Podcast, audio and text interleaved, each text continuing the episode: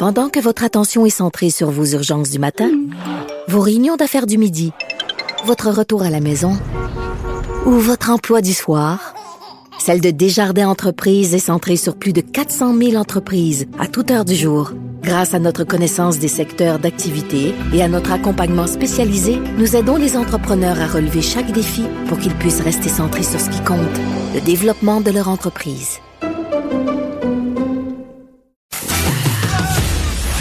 Geneviève Peterson, la seule effrontée qui sait se faire aimer. Jusqu'à 15, vous écoutez Les effrontés. Bon, on le sait, le, coronavirus, ça fait pas juste paniquer les petites madames puis le purel euh, dans nos sacoches, ça fait aussi paniquer les marchés boursiers. La bourse, la semaine passée, j'ai envie de dire que c'était un jour noir, euh, presque pire que ce qu'on a connu en 2008 lors de la dernière récession. J'en parle tout de suite avec Daniel Germain, chroniqueur à la section argent du Journal de Montréal et du Journal de Québec, parce qu'il signait un texte fort intéressant ce matin par rapport au timing pour investir en bourse par rapport à toute cette crise du coronavirus. Bonjour Daniel Germain? Bonjour Geneviève. Bon, premièrement, le, euh, le nouveau taux directeur de la Fed se situe désormais dans une fourchette de 1 à 1,25% C'est la première fois que la Réserve fédérale abaisse son taux directeur de façon non planifiée depuis justement 2008, depuis cette fameuse crise. Euh, pour ceux qui connaissent pas vraiment les tenants et aboutissants de, du secteur économique, est-ce que tu peux nous expliquer pourquoi ils font ça? Ben, en fait, euh, il doit y avoir aussi un petit peu un petit peu de pression de la part du président américain qui trépigne depuis depuis qu'il est là pour que ce soit toujours plus bas. Mais euh, en fait, je crois que c'est pour répondre euh, au au coronavirus qui qui devrait avoir un impact sur l'économie américaine. Déjà, on sait que des, des la chaîne d'approvisionnement en Chine va impacter certaines compagnies et, et, forcément le coronavirus, ça, ça, va avoir un impact sur la croissance mondiale. Je sais déjà euh, hier a annoncé que ça pouvait réduire de moitié la croissance au courant d'année. Donc, euh, plutôt que d'attendre à, date fixe pour, euh, pour réduire leur taux leur taux directeur, ils ont décidé de faire ça maintenant. Oui, mais en même temps, je me demande, Daniel, c'est peut-être une question d'une fille qui se connaît peu, mais quand ils font ça, en quelque sorte, on crée une bulle artificielle de santé économique. Ça n'existe pas vraiment? Ben, avec, ben, c'est sûr que ça apporte. Euh, si on baisse le taux d'intérêt, ça amène, comment, ça amène des, capitaux dans le marché. Ouais. Évidemment, on je ne sais pas trop comment ça va, euh, comment ça, ça va s'impacter sur l'économie euh, réelle. Mm. Euh, mais c'est sûr que le fait de, de, de, de, baisser les taux, ça permet aux entreprises d'emprunter davantage aux gens, d'emprunter davantage. Donc, ça amène de l'argent dans, dans le système et ça nourrit la machine. Là, ça, fait des années quand même qu'on nourrit la machine avec des taux bas. Je ne sais pas quel sera l'effet de ça. C'est comme c'est comme une économie qui, euh, qui est boostée. Euh, Mais artificielle, c'est pas vrai. Ben, en fait, euh, oui, il va vraiment avoir de, l'argent qui, qui va rentrer dans le système, mais de là à dire que ça va avoir un impact réel, on verra. C'est un peu comme je ne pas exagérer, mais c'est comme de la drogue. Hein. L'économie carbure euh, vraiment au capitaux depuis vraiment depuis la de 2009 et euh, les taux sont vraiment bas.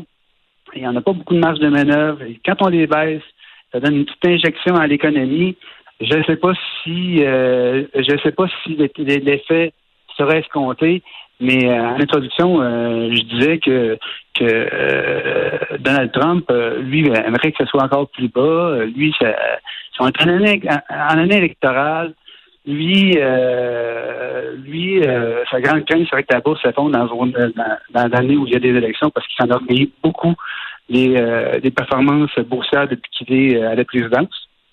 Donc, il fait pression et les marchés ont réagi. Hier, hier les marchés boursiers anticipaient. La rumeur de cette baisse s'est propagée les, marchés ont, rebondi de manière spectaculaire. Il faut dire que un rebond comme celui-là aussi, c'est pas étonnant après une baisse comme on a connu euh, la semaine dernière. Mais euh, les deux les deux facteurs combinés, ça a créé vraiment un rebond assez euh, assez étonnant. Moi, j'ai été surpris. ce qui m'amène à te demander, Daniel, est-ce qu'on sous-estime à quel point la bourse est dirigée par les émotions des investisseurs?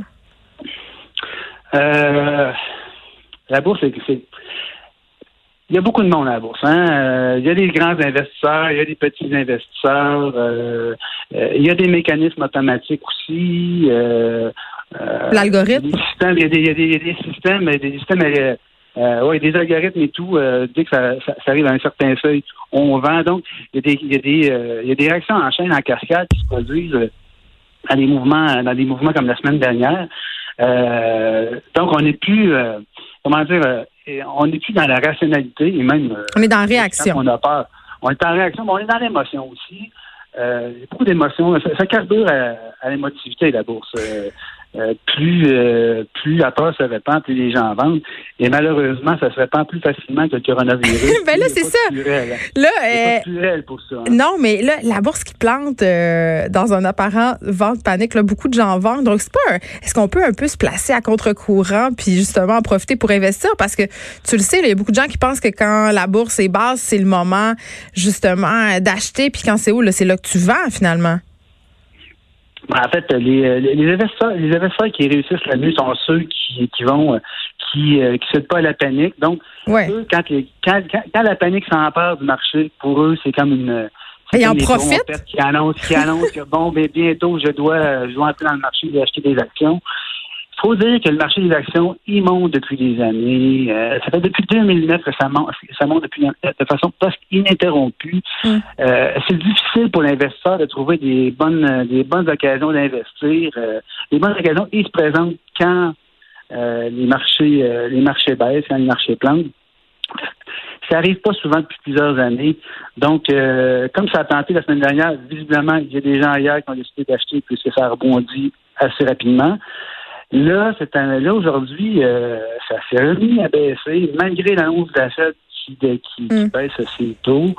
Euh, on est dans des montagnes russes. Moi, je, je, crois qu'on est dans une zone de turbulence. Là, ça pourrait monter et descendre. Ça, ça, ça très volatile. Euh, ceux qui veulent entrer dans le marché boursier en ce moment, il faut avoir les reins solides. Mais c'est ça, les, reins solides, Daniel Germain, mais aussi les nerfs solides, parce que là, c'est pas le bon moment justement pour. C'est ce que je dire, les nerfs. Oui, il faut, faut lâcher nos téléphones intelligents, arrêter de checker les indices boursiers. Je veux dire, si on est des investissements à long terme, de toute façon, le mettons que tu as placé de l'argent dans tes REER pour ta retraite, c'est à très très long terme, fait que tu regardes pas ça, ben ça, parce que ça peut faire paniquer le monde. Puis, tu sais, je comprends, euh, si tu as décidé d'investir pendant que la bourse est basse, ben il faut justement que tu sois pas quelqu'un qui est stressé là. Ben, en fait, euh, toujours. En fait, moi, je, je mettrais mon argent à la bourse ou je, confierais mon argent à un conseiller qui passe à ma place et je regarderais, je, je, ferais autre chose que de regarder les nouvelles. Et ça, euh, même quand, même quand, même dans le temps de panique ou en temps euh, ou quand c'est quand c'est serein, le mieux c'est d'oublier ça et de laisser aller et forcément à long terme, ça finit par monter. Mais ceux qui perdent, c'est ceux qui laissent de l'argent à la bourse, c'est vraiment ceux qui qui lisent les journaux, qui lisent les journaux, qui, euh, qui paniquent devant les, euh, les, manchettes, qui n'ont pas de perdre. Eux, euh, c'est ceux-là qui, qui payent.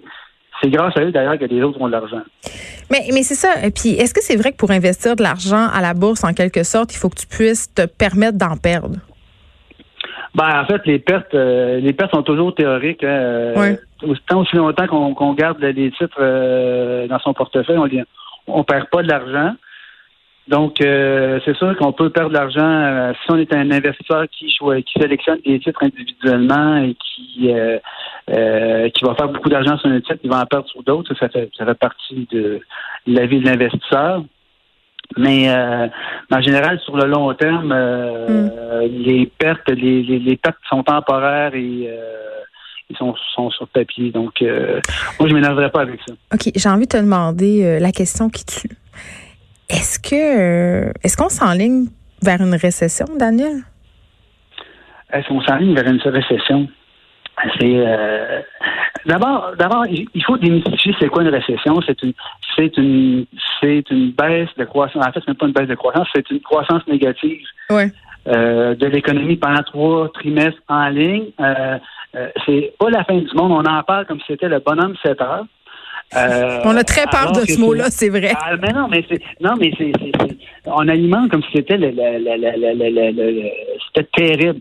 Alors que euh, c'est pas si pire que ça. Il, arrive euh, que l'économie se contracte un peu avant de, de redécoller à nouveau.